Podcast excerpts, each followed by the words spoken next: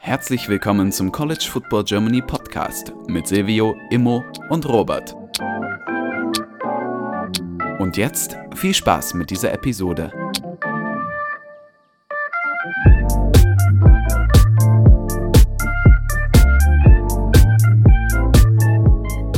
Hallo und herzlich willkommen zurück zu dieser neuen Folge des College Football Germany Podcast. Mit dabei ist heute Silvio. Moin. Immo.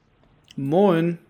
Und ich, Robert. Wir sind zu dritt am Start und sprechen über, ah, ist mittlerweile schon Woche 3 der College Football Saison 2023, 2024. Einige interessante Spiele. Äh, ich glaube, gefühlt geht es gerade wieder bergaufwärts mit Interessantheit. Also wahrscheinlich wie so, wie so eine College Football Saison an sich hat. Ne? Ja. ähm, und wir haben wieder nach Fragen äh, und Takes und Kommentaren gefragt, die ihr ablassen könnt als Hörer immer auf Instagram und Twitter. Und äh, zu diesen Spielen, wo ihr Fragen gestellt habt oder irgendwelche Kommentare habt, äh, über die wollen wir heute nochmal sprechen. Ähm, und ich denke, wir können eigentlich auch direkt starten. Das erste Spiel, was wir hier auf unserer Liste haben, ist South Alabama at Oklahoma State. South Alabama gewinnt 33 zu 7. Dennis fragt auf Instagram, Oklahoma State? Fragezeichen. Oh ja. Sehr offene Frage, sehr offenendige Frage. Wer will als erstes analysieren, was hier gerade schief geht? Boah. Ähm, ziemlich vieles. Also, an allererster Stelle muss man ja mal, muss man ja mal gucken und sagen, South Alabama ist keine Power 5 Schule. Oklahoma State ist eine Power 5 Schule. Natürlich könnte man das jetzt sehr gut erstmal dem South Alabama Coaching Staff zuschreiben. Unter anderem sind dort viele Coaches, die Erfahrung haben an großen Schulen. Ähm, der Offense Coordinator hat unter anderem schon unter Nick Saban gearbeitet, unter anderem schon an Texas gearbeitet. Aber ja, es ist, es ist absolut beeindruckend. Es ist ein Upset und es ist nicht nur in der Tatsache ein Upset, dass eine kleinere Schule gegen eine größere Schule gewonnen hat, sondern auch, dass eine Schule wie South Alabama mit so einem Score gewonnen hat. Was absolut, ja, ein Ass-Beating ist, ein Ass-Whooping. Ähm, und da, glaube ich, sind sehr viele Baustellen offen, die man sich dann fragen muss, was, was hat der Coaching-Staff bei Oklahoma State falsch gemacht? Das hat South Alabama alles richtig gemacht und ja, sehr, sehr, sehr viele offene Fragen im Raum und deswegen ist die Frage auch sehr gut, einfach nur Oklahoma State Fragezeichen, weil ich glaube, das Fragezeichen, das kann man eigentlich mit einem Edding einmal ganz fett ausmarkieren und wirklich, ja, es ist ein Riesenfragezeichen. Und solche Spiele können dann auch langfristig den Head Coach von Teams den Job kosten, weil das darf nicht passieren. Du darfst quasi nicht als ein Oklahoma State gegen ein South Alabama verlieren. Also was ich, äh, und das ist jetzt auch nicht das erste Spiel, was Oklahoma State so überraschend underperformt hat. Ähm, wir, ich bin da tatsächlich auch ein bisschen, also ich bin tatsächlich ein bisschen geschockt, dass das so ein krasser Abstieg ist. Also ich glaube, ein Hauptproblem ist, dass man dieses einfach keinen guten Quarterback hat, der Leistungsträger in dieser Mannschaft ist. Aber selbst dann sollte ein Oklahoma State gegen South Alabama gewinnen. Also selbst mit dem Backup oder so sollte Oklahoma State tendenziell genug Talent haben, das zu machen. Also ist da wahrscheinlich ein größeres äh, unterliegendes und drunterliegendes Problem, was ich aber im Moment tatsächlich auch nicht so richtig ähm, herausgearbeitet bekomme, was tatsächlich das Problem sein könnte. Äh, ich, für mich ist das tatsächlich Ähnlichkeiten zu der ersten Saison, wo Clemson einfach so ein bisschen komplett underperformed hat und, und, und, abgekackt ist, wo sich alle gefragt haben, ja, oder wo, wo dann sozusagen der, der erste Impuls war zu sagen, ja, ähm, es fehlt hier zum Beispiel ein Skill-Position-Player, war es glaube ich bei Clemson der Fall, aber so richtig sozusagen diese komplette Team-Underperformance mit, mit einer schwachen, mit einer schwachen Positionsgruppe zu begründen, ist halt ein bisschen, ähm, ist halt immer ein bisschen schwierig. Ja, wenig, ja. Bei, bei solchen Teams, die sozusagen eigentlich genug Talent im, im Kader haben sollten. Da kann man nicht mehr nur noch einer Person Schuld geben. Ja, klar. Das sowieso nicht. Also, wie hast du irgendeine Idee, warum es bei Oklahoma State so läuft, wie es gerade läuft? Nee, tatsächlich nicht wirklich. Ähm, ich habe das Spiel auch äh, nicht so stark verfolgt. Ich glaube aber, dass die Geschichte oder die Storyline hier viel mehr über South Alabama sein sollte als über Oklahoma State. ähm, was Kane Womack da in dem dritten Jahr, wo er jetzt ist, bei South Alabama bisher aus dem Programm gemacht hat.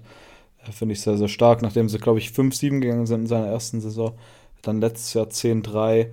Ähm, wie immer sagt Major Applewhite, einen äh, sehr erfahrenen Aussieht, der auch schon bei Houston Head Coach war. Also äh, Kane Womack ähm, hat hier wirklich was sehr, sehr Starkes gemacht aus South Alabama. Und ich glaube, dass es deutlich, ja, also ja, eigentlich das schon, dass es verdient ist, dass man eher darüber reden sollte, als jetzt über Oklahoma State, wie die niedergehen.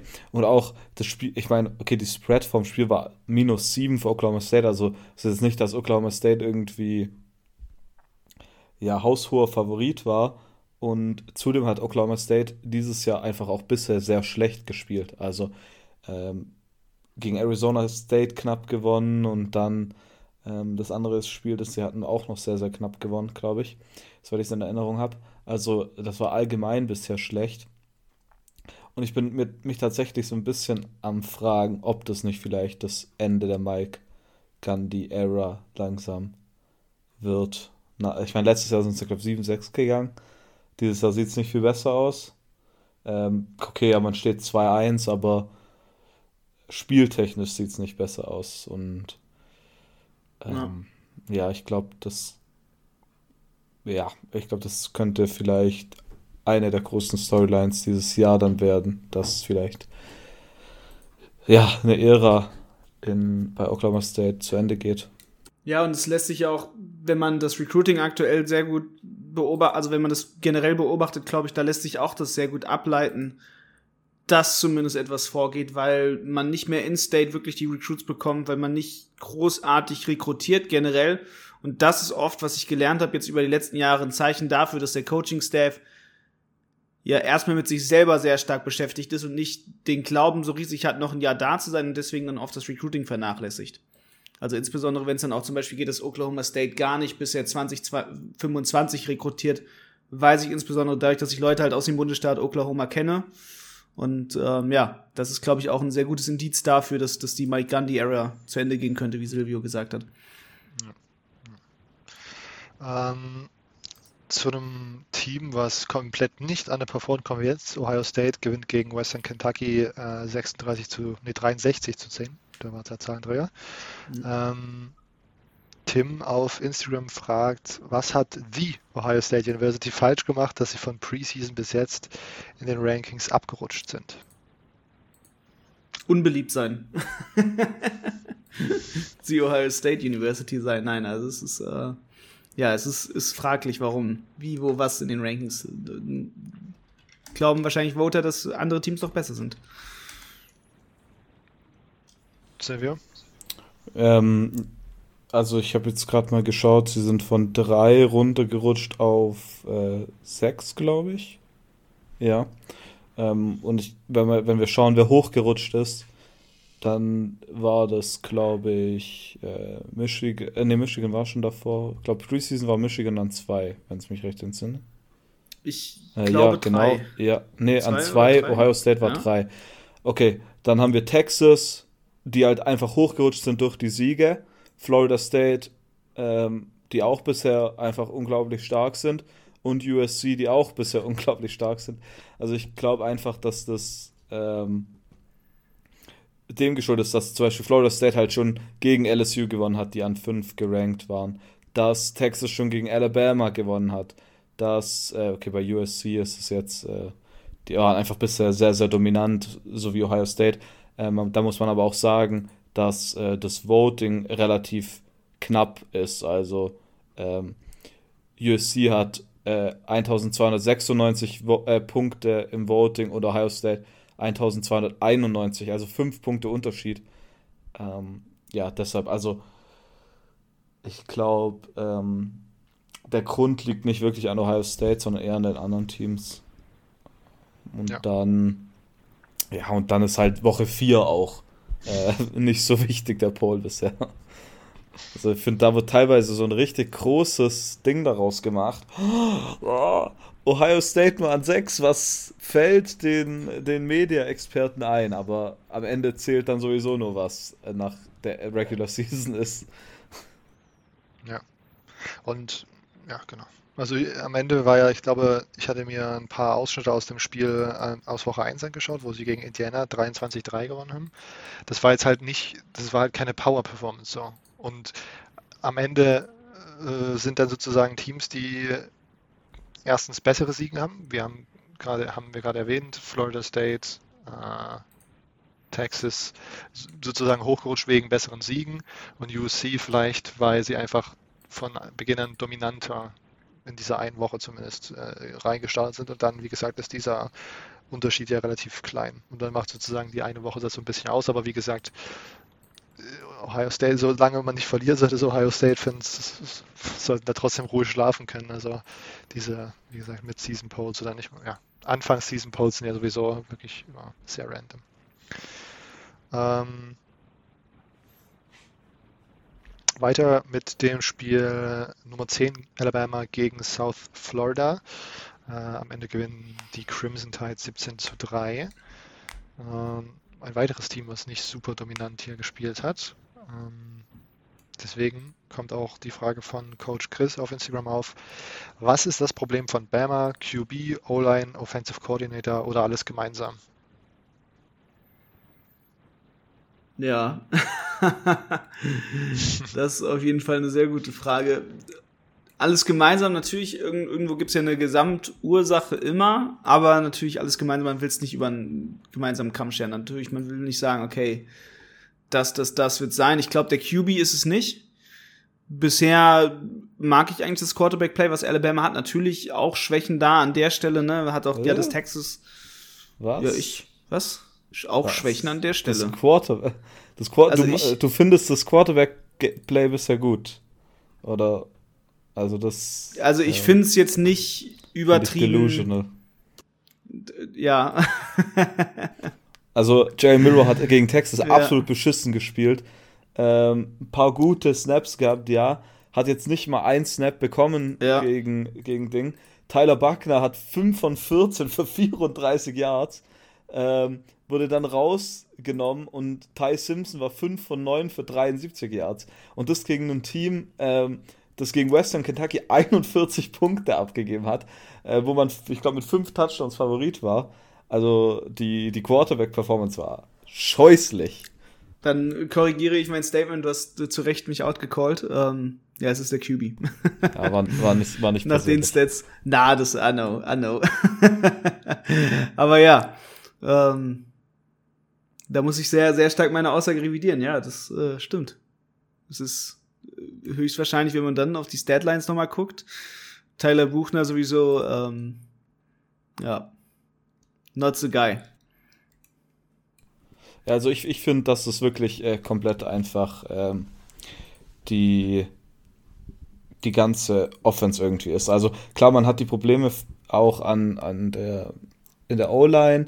Das hatten wir schon gegen Texas an, angesprochen, dass man äh, der Starting Left Tackle fehlt zum Beispiel.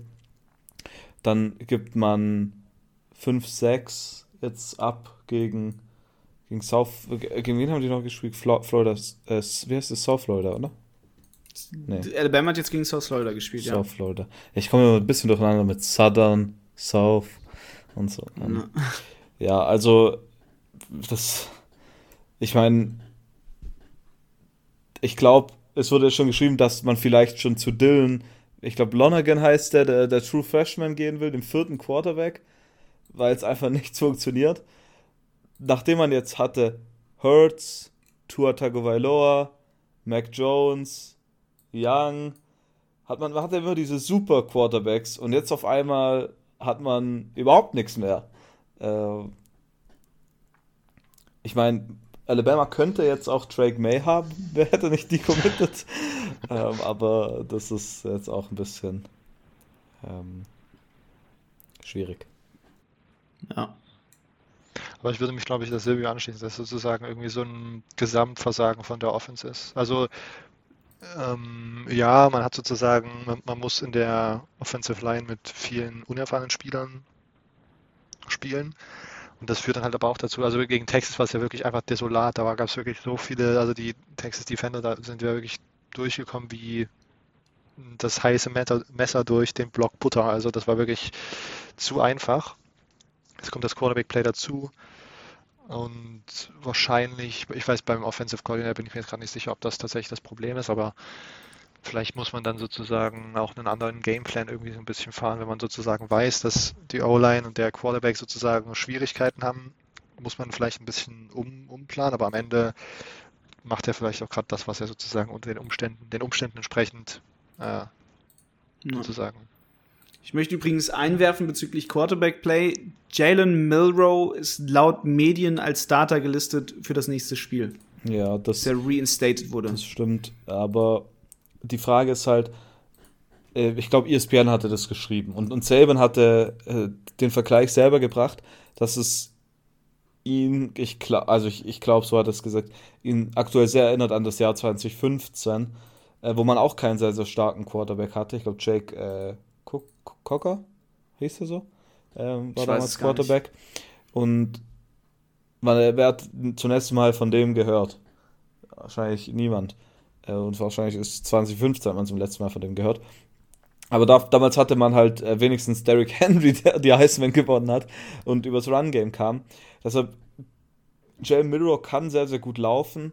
Ist jetzt die Frage, und das hatte ich auch an vielen Stellen gelesen, ob man jetzt mit, mit Jalen Milrow ähm, mehr Run-Heavy geht. Mehr so, ähm, wie, wie, wie nennt man das nochmal? So Option-Runs und so. Also ähm, da bin ich auf jeden Fall mal gespannt. Vor allem, da ich Tommy Reese eigentlich als äh, sehr, sehr starken, einen sehr, sehr starken Offensive Coordinator finde, sehe, als ihn sehe. Keine Ahnung. Deshalb, ich glaube, das wird äh, eine schwierige Saison für Alabama. Aber man muss da auf jeden Fall jetzt irgendwie Konsistenz erstmal in der Offense reinbringen, finde ich. Also, man muss jetzt halt auf Milrow setzen, finde ich. Dann muss man hoffen, dass Milrow sich irgendwie möglichst schnell akklimatisiert, sage ich mal. Also, dass man irgendwie auch ein System findet, wo Milrow effektiv sein kann, wo Milrow so ein bisschen nicht wie Bryce Young sein muss, sondern einfach, ESPN hat das, glaube ich, so beschrieben, wie so ein General, der einfach ähm, das Game managt und dann einfach versucht, nicht so viel Deep Plays zu machen, sondern mehr einfache Pässe versucht und so halt, wie ich gerade eben gesagt habe, ein bisschen das Selbstvertrauen auch aufbaut, weil ich glaube, dass das aktuell an einem niedrigen Punkt ist. Wenn man immer so dominant ist und dann verliert man auf einmal gegen, gegen Texas, okay, jetzt, äh, Texas ist ein starkes Team, aber dann kommt so ein Spiel, wo man eigentlich so einen richtig guten Rebound haben kann. Und dann hat man so Probleme, ich glaube, zur Halbzeit stand es ja 3-3.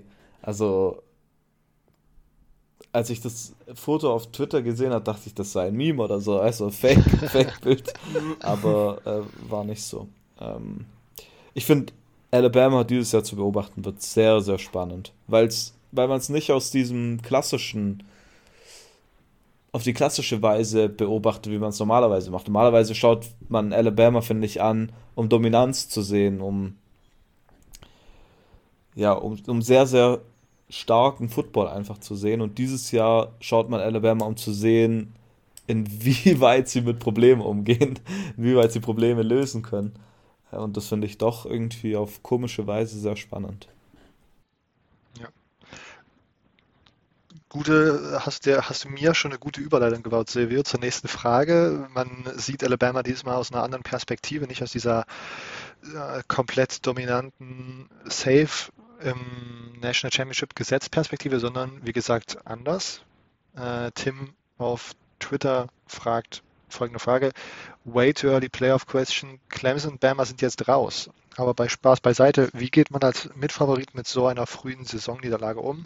Als Team, Fan, Trainer, Bama und Clemson sind nicht mehr die riesen und fast unschlagbaren Programme wie vor ein paar Jahren. Also äh, um das nochmal hier Full Transparency, das war, äh, war eine Twitter-Frage, die wir letzte Woche vergessen haben zu besprechen. Deswegen bezog sich das auf die Niederlagen von Clemson und Bama aus Woche 2.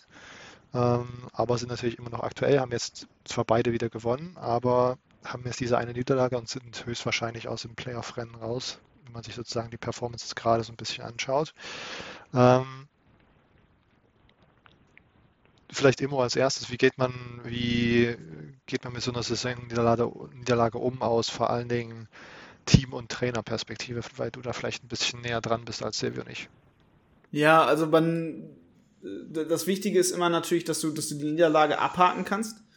Die darf dich nicht wurmen, die darf nicht mitziehen, die darf nicht dein Mindset belasten, du darfst nicht also mental der Meinung sein, okay, wir haben jetzt ein Spiel verloren, aber wenn das passiert wäre und wenn das passiert wäre, also dass man sich nicht in so eine hätte, hätte Fahrradkette irgendwie da verfängt und dann die ganze Zeit Ausreden und Ausflüchte dafür sucht, warum man eigentlich verloren hat, sondern dass man genau an diesen Schwachstellen, an diesen Baustellen jetzt arbeitet, dass man das angeht und dass man dann umso stärker eigentlich sein Comeback startet. Also man darf nicht daraus jetzt das eine Schwäche werden lassen, sondern muss, man muss das eigentlich zu einer Stärke werden lassen. Und das ist immer das Wichtige dieser Teams, dass die dann von da aus jetzt weiterhin sich auch vor allem selber realistische Ziele setzen. Also man darf danach nicht, ne, so schön das, das neue Modewort ist ja die Lulu sein. Also man darf nicht desillusioniert jetzt sagen, ja, aber wir sind ja immer noch total der Favorit und wir machen das nächste Team dafür umso stärker Platz, sondern okay, was ist da gerade passiert?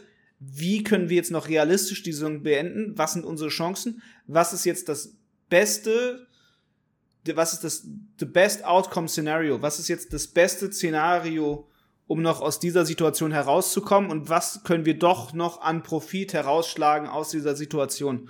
Und wenn man das mental schafft, dann kann man noch eine gute Saison fahren. Wenn man das nicht schafft, dann wird man zusammenbrechen, weil dann oft das Kartenhaus quasi kollabiert, wenn man, wenn man auf einmal aus dieser Illusion raus ist, so ein unschlagbares Powerhouse zu sein. Ja, finde ich, glaube ich, eine ganz gute Analyse. Silvio, willst du vielleicht noch für Alabama oder Clemson Fans einen Tipp geben, wie sie jetzt diese Trauersaison zu überstehen? Klassiker, dass ich dafür zuständig bin. ähm, boah, ich, ich weiß nicht, wie sich das anfühlt, wenn man immer gewinnt und dann auf einmal schlecht ist. Oder nicht schlecht, aber auf einmal struggelt. Ja. Ah, vielleicht ist Genießt das tatsächlich das, mal... Genießt das mal nicht zu gewinnen.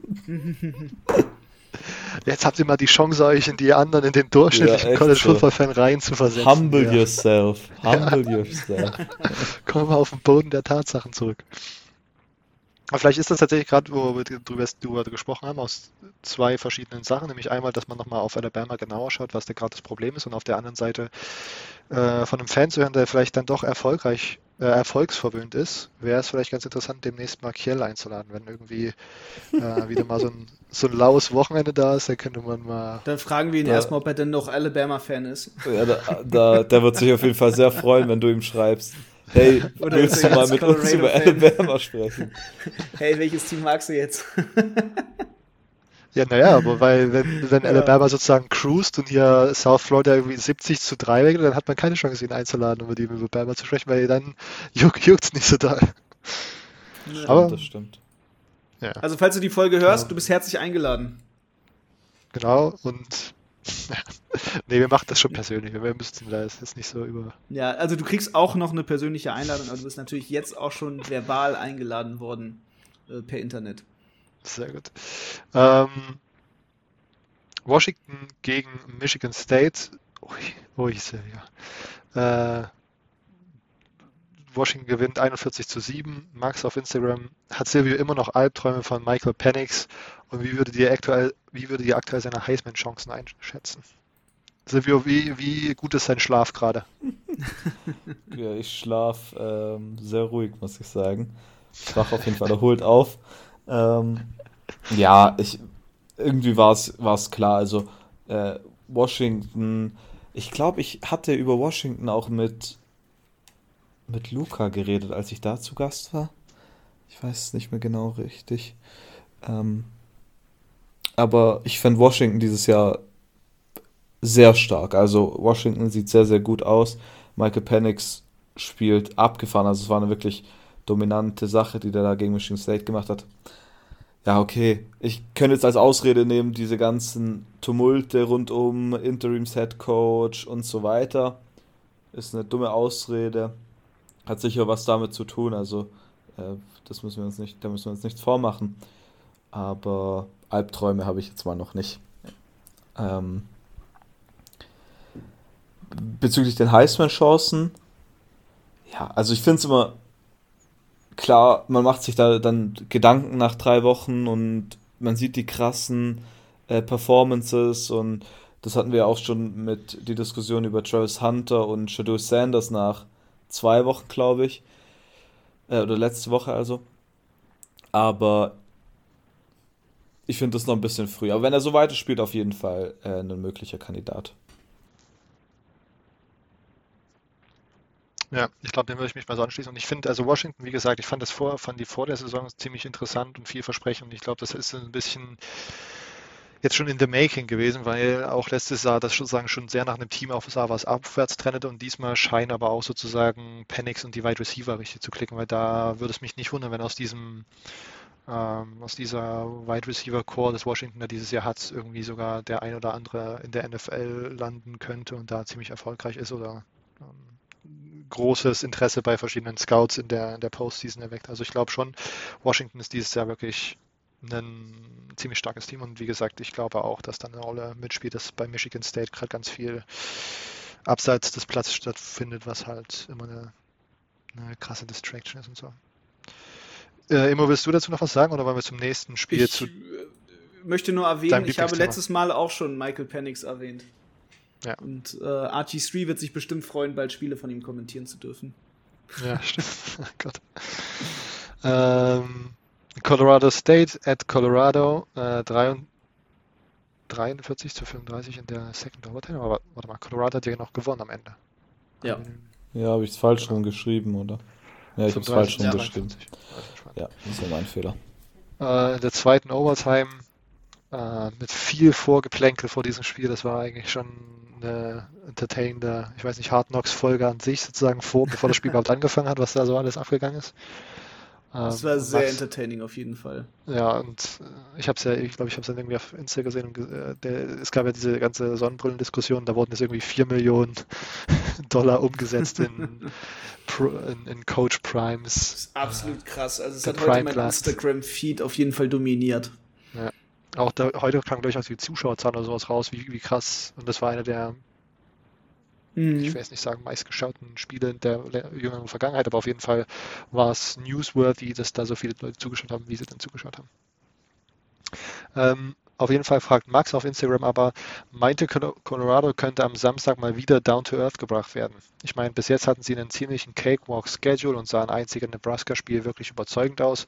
Und jetzt haben sie mit Oregon den ersten ziemlichen Brocken vor der Brust und das auch noch ohne Hunter.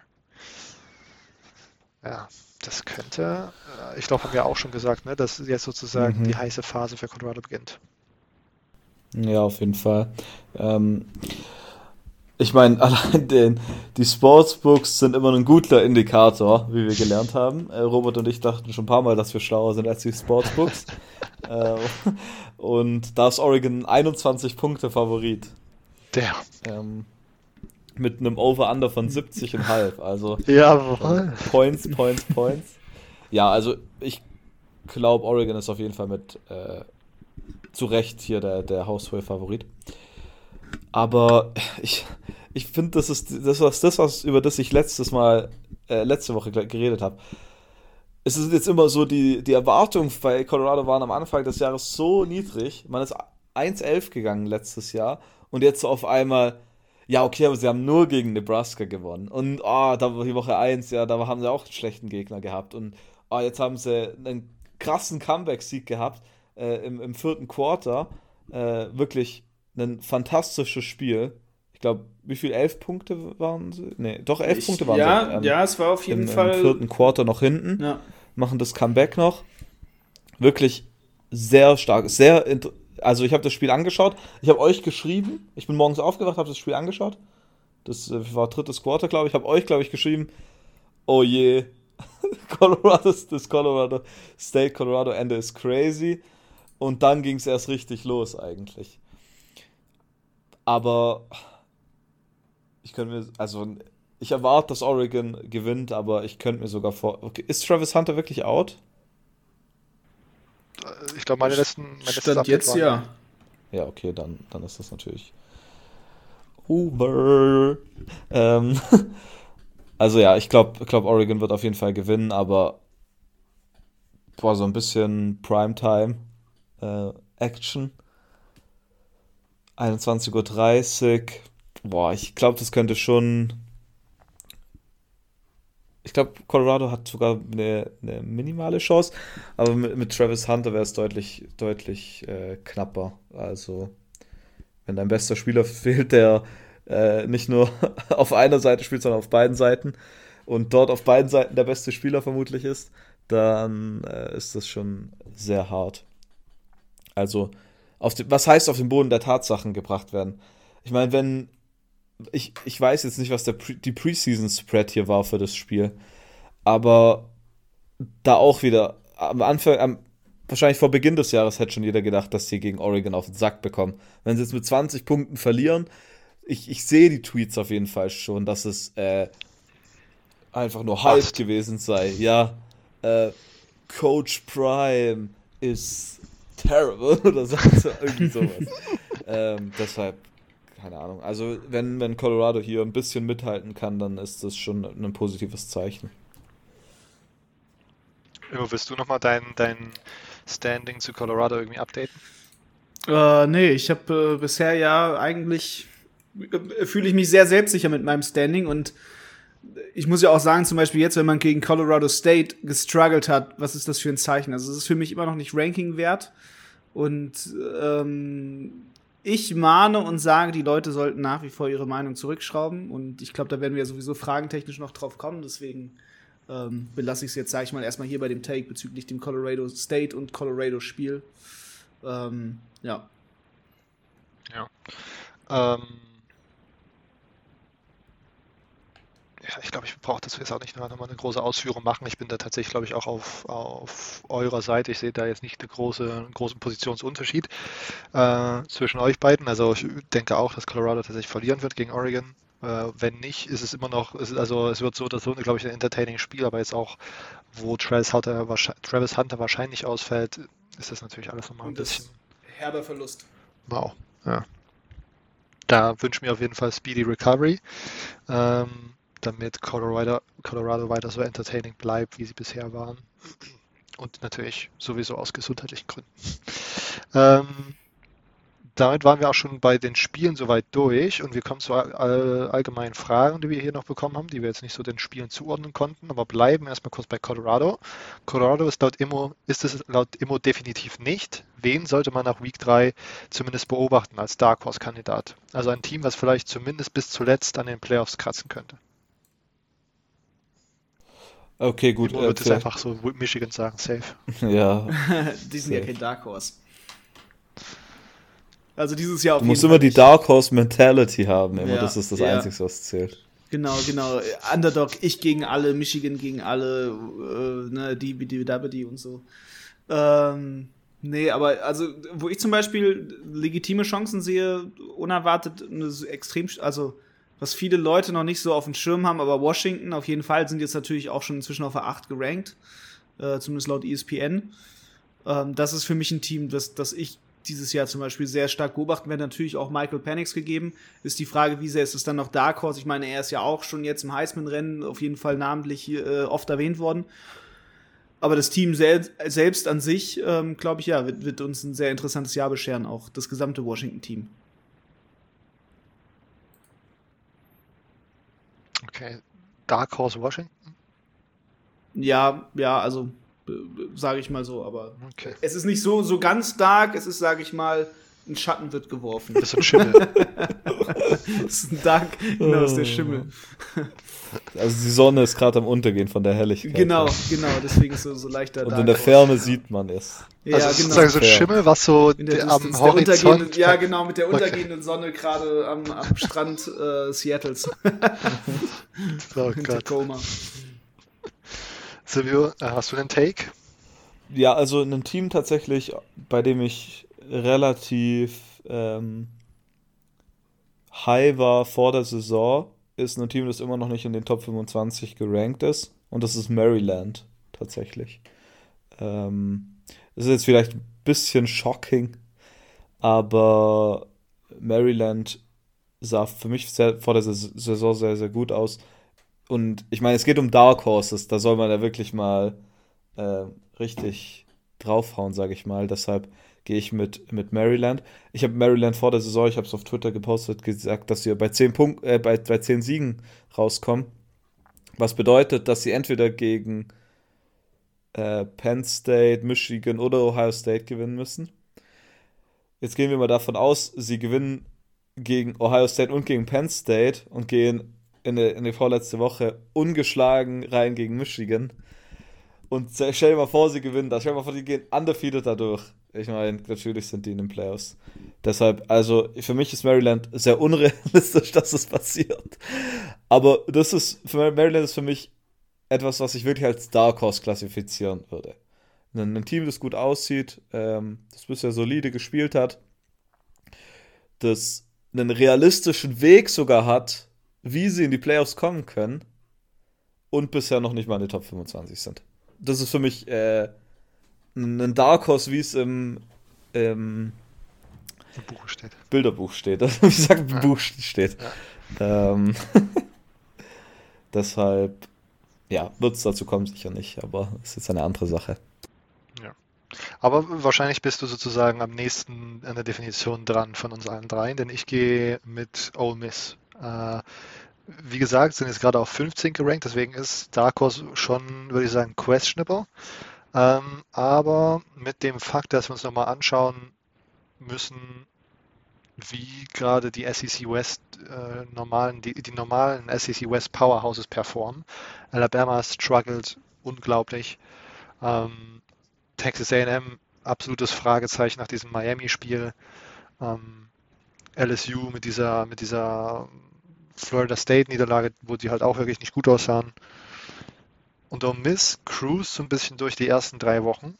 Ähm, natürlich dieser dominante Sieg gegen Mercer, dann mit 37-20 gegen Tulane, ähm, jetzt gegen Georgia Tech 23 zu 48. Stehen jetzt 3-0 da und am Ende kommt sozusagen schon diese Woche die Antwort, ob ich jetzt mit meinem Take komplett daneben liege oder nicht, aber ich glaube, es ist eine der closesten Matchups, die wir zwischen Ole Miss und Alabama haben werden, die wir dieses Wochenende sehen können. Ähm, wir, sie spielen zwar in Tuscaloosa, wenn ich mich nicht recht irre, was absolut mau wäre. Ja, sie spielen in Tuscaloosa. Ist ein Fakt. Äh, 21.30 Uhr, also Primetime SEC äh, Game. Schwierig, aber ich glaube, Ole Miss hat dieses Jahr eine ja, die, diese Chance, wie, die sie in den letzten Jahren immer nicht umsetzen könnten, nämlich endlich Alabama zu schlagen. Und dann steht ihnen so ein bisschen, natürlich kommt dann danach noch LSU, wie gesagt, das ist alles jetzt nicht in Stein gemeißelt, aber sie haben da auf jeden Fall auch einen ziemlich klaren Path to Playoff Contention.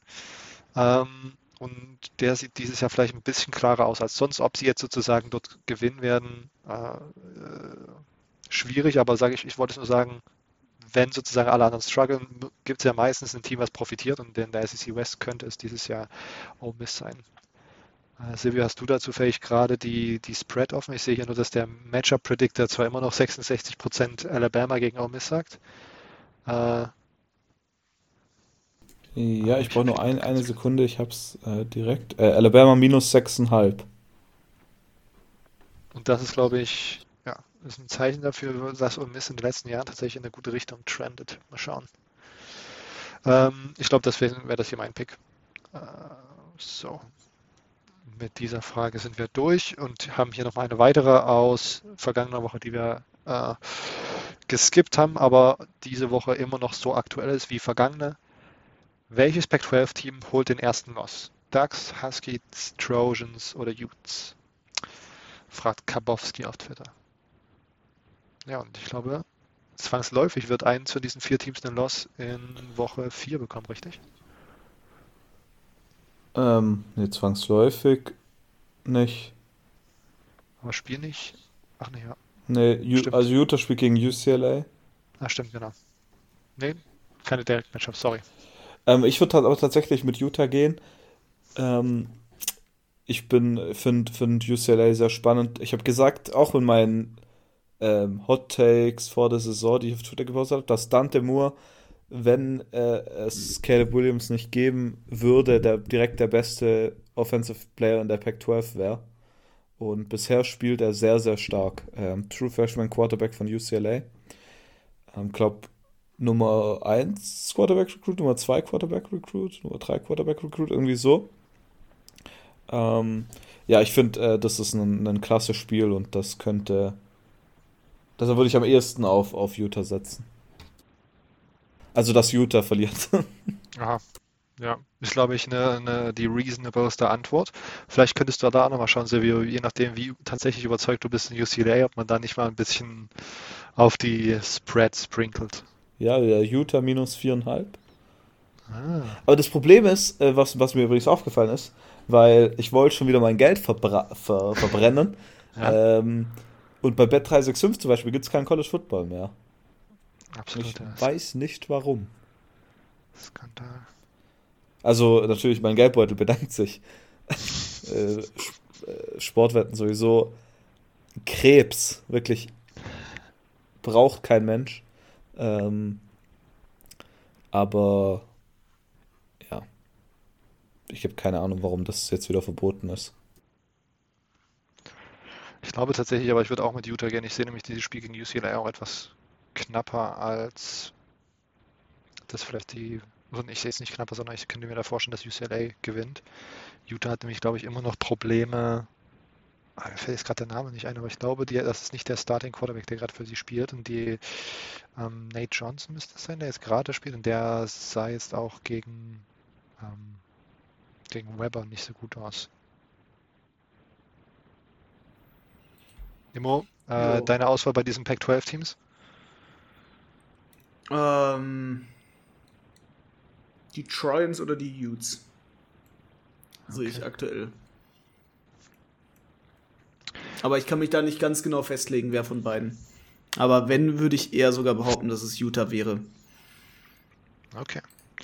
Also Triple Utes, dann wissen wir auf jeden Fall, das wird nicht, äh, nicht, nicht eintreten, wenn wir uns alle drei sicher sind. Aber Utah unterschätzt ähm, man auch äh, regelmäßig, also wirklich in, in, jährlicher Regelmäßigkeit, muss ich dazu, dazu, natürlich sagen. Das stimmt. Das ist, glaube ich, die, die Natur, in der, der die ja. Realität, in der Utah halt lebt. Ja. Ähm, abschließende Frage von Max auf Instagram. Richtig geiler Spieltag am Samstag. Haut mal euren Watch-Schedule für Samstag raus, würde mich mal interessieren. Meiner wird auf jeden Fall sein 18 Uhr Auburn AM und auf dem zweiten Bildschirm FSU Clemson und um 21.30 Uhr Oregon Colorado und beim zweiten Spiel kann ich nicht zwischen Ole Miss Bama und UCLA Utah entscheiden da ich sag's euch offen, ja, ich, ich, ich sag's euch offen und ehrlich, ähm, erstmal, ich habe gar keinen Watch-Schedule, bisher noch nicht, gar nicht angelegt. Ich werde einfach wahrscheinlich spontan drauf los entscheiden, wenn ich gucke. Ähm, übrigens Ole Miss, Bam oder UCLA, Utah. Ich würde nach wie vor sogar noch zu Ole Miss, Alabama da tendieren, obwohl wir ja so jetzt negativ über Alabama heute gesprochen haben bedingt dadurch, dass wenn sie Jalen Milrow wieder spielen lassen, dass das doch eventuell interessant sein könnte, weil das könnte das Entscheidungsspiel sein der gesamten Alabama-Saison, je nachdem, wie sie jetzt gegen Ole Miss performen werden. Und die Memes danach von Lane Kiffin, sollte der das gewinnen, sind natürlich, werden absolut bodenlos sein. das, das ist sogar die gleiche, die gleiche Begründung hätte ich auch genommen. Allein wenn Lane Kiffin da irgendwie dieser Handshake am Ende Egal wie es ausgeht, das, oh. äh, schon legendär. Eine ja. Woche lang Memes, Leute, ich verspreche es euch. Eine Woche lang Memes, wenn Ole Miss gewinnt, der wird das ausschlachten. Da, aber da erwarte ich äh, ein Bild mit Zigarre im Lockerroom. Ähm, Boah, ja. äh, ja, vielleicht äh, zu meinem äh, Watch Schedule, wenn man das so nennt. Tatsächlich muss ich was äh, beichten und zwar bin ich am Samstag in der Schweiz auf dem Fußball. Ähm, ja, es ist denkbar, denkbar dämlich. Alter, der, der Schedule ist so geil. 20 Uhr Fußball, 22 Uhr vorbei, zwei Stunden nach Hause, drei Stunden nach Hause. Ich, ich hoffe auf jeden Fall, dass ich zu den 1.30 Uhr Spielen daheim sein werde, weil da geht es dann erst richtig los. Ohio State gegen Notre Dame. für mich direkt ein Highlight der Saison. Also Sam Hartman bei, bei Notre Dame spielt abgefahren. Übrigens bei meinen Hot Takes vor der Saison Heisman-Kandidat. Äh, spielt auf jeden Fall aktuell auch so. Äh, 13 Touchdowns schon geworfen, über 1000 Passing Yards. Unglaublich gut. Spread sehr, sehr klein. Ohio State minus 3. Äh, das wird ein klasse Spiel. Ich meine, der, der Schedule ist einfach crazy. Wir haben auch ähm, vielleicht für die Wetter unter uns 18 Uhr Florida State Clemson. Ja, Florida State gegen Clemson. FSU minus 2 nur. Ähm, die, die, die Wettbüros wissen wieder irgendwas. Ähm, einfach crazy. Wir haben Florida State gegen Clemson, Colorado gegen Oregon als Top 25 Matchup, UCLA gegen Utah als Top 25 Matchup, Ole Miss Alabama als Top 25 Matchup. Dann haben wir Oregon State gegen Washington State als Top 25 Matchup. Äh, wir haben Ohio State gegen Notre Dame als Top 10 Matchup. Und wir haben um 1.30 Uhr auch noch Iowa gegen Penn State. Derjenige, der sich die Iowa Offense anschaut, ich weiß nicht, ob es irgendwo noch so, ja, keine Ahnung. Wie ne, ne, nennt man das noch Irrenhäuser? Gibt es das überhaupt noch? Psychiatrie, ah ja, genau. Äh, falls das jemand braucht, meine Mutter arbeitet in der Psychiatrie, ich kann euch da vielleicht auch weiterhelfen. Ähm, Iowa Offense crazy schlecht. Junge. Ähm, ja, wobei letzte Woche gegen Western Michigan war es wieder ganz gut. Ja, keine Ahnung. Also ist auf jeden Fall, glaube ich, eine der besten College Football Wochen, die ich, an die ich mich erinnern kann in der jüngeren Vergangenheit. Deshalb, ähm, ja, genau. Rip an dich, dass du die nicht enjoyen wirst. Ja, ich weiß, äh, muss ich äh, Real Life auf jeden Fall viel nachschauen. Ja. Ähm, mein Watch Schedule. Ich glaube, ich würde mir tatsächlich 18 Uhr wäre mein Dual Screen, glaube ich, Florida State Clemson und SMU TCU, weil das ja auch so eine Rivalität ist. Finde ich das irgendwie spannend. Und weil man, weil ich so ein bisschen äh, ACC sozusagen dann noch aufholen muss gerade. Also deswegen dieses Stacked Matchup da. 21, ich bin froh, dass das 21.30 Uhr wird mal so ein bisschen stacked ist, weil das ja ganz häufig ist, dass da nur so semi-geile Spiele und das SEC-Headliner sozusagen stattfinden.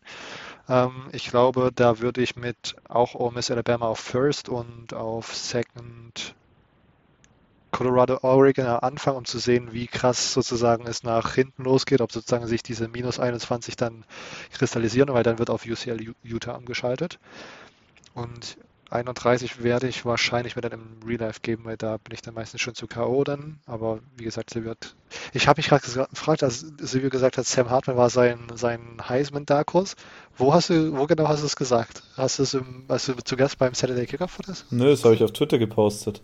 Achso, ich hatte irgendwie gedacht, er das ist jetzt so ein Running Gag, weil wir ja dieses, dieses Mal keine Podcast-Folge drüber gemacht haben. Über nee, nee, das habe ich extra den Post gemacht. Und eins von denen ist direkt komplett nach hinten gegangen, weil ich gesagt habe, dass Texas Tech über 10 Siege bekommt. Und wir haben direkt in Woche 1 auf den Sack bekommen. Ich habe jetzt gerade überlegt, dass es einfach super witzig wäre, würdest du so permanent so Take sein und dann so, das war vor der Saison mein absoluter Hot Take. Ach so, nein. Ah, oh, Mann. Nee, so nötig habe ich es noch nicht. Aber vielleicht am okay. Ende der Saison. Dann meine Prognosen nochmal. Revisionist History. Ähm, deswegen, ja, also 1.30 Uhr für die, für die Nachteulen unter uns, da gibt es ja auch sozusagen ordentlich Zeug zum Durchsuchten. Und tatsächlich, sneaky, diese beiden, also zwei Pac-12 After Dark Spiele, USC gegen Arizona State und Cal gegen Washington. Ich glaube, Cal gegen Washington ist tatsächlich das Spiel, was dann immer, also solange ich mich zurückerinnern kann, ist der Score da irgendwie so 13 zu 7 oder sowas. Und meistens äh, gewinnt Cal einfach in Washington, was, weshalb ich das irgendwie auch äh, vielleicht bei unserer Pac-12, wer kriegt den ersten Loss-Diskussion, hätte nochmal erwähnen müssen. Das ist tatsächlich immer so ein Fuck-Up-Spiel von Washington. Obwohl man auch dazu sagen muss, für mich gibt Washington dieses Jahr einfach einen kompletteren Vibe, als sie sonst manchmal gegeben haben, bei solchen, bei diesen Spielen, wo sie sozusagen da immer krass gestruggelt haben, äh, wenn, wenn die Bears nach, nach Seattle kamen. Ähm, ja, also ich, vielleicht ist bei mir sozusagen, ich skippe die 31 Spiele live, schaue mir die dann im Real Life an und schaue dann zum Frühstück noch die letzte Halbzeit von den, von den 4.30 Uhr, wie in der früh am Anfang. Ja, okay, aber das war tatsächlich schon diese Folge des College Football Germany Podcasts. Wenn ihr euch jetzt gefragt habt, diese Fragen waren so interessant und mir brennt aber noch so viel mehr auf der Seele. Wie kann ich diese Fragen an euch transportieren, damit ihr im Podcast sie besprecht? Kann ich euch beruhigen, es ist wirklich sehr einfach. Jeden Sonntag posten wir auf Instagram eine Story und auf Twitter einen Tweet, wo ihr auf Twitter einen Kommentar schreiben könnt oder uns eine DM schickt und auf Instagram auf dieser Story einfach antwortet in diesen Fragen-Button oder auch da uns einfach eine DM schreibt. Schreibt uns die Frage, schreibt uns die Takes und wir bauen die in unsere Episode mit ein. Ähm, ihr hört uns auf jeden Fall nächste Woche Mittwoch wieder. Bis dahin, euch ein schönes College Football Wochenende. Ciao!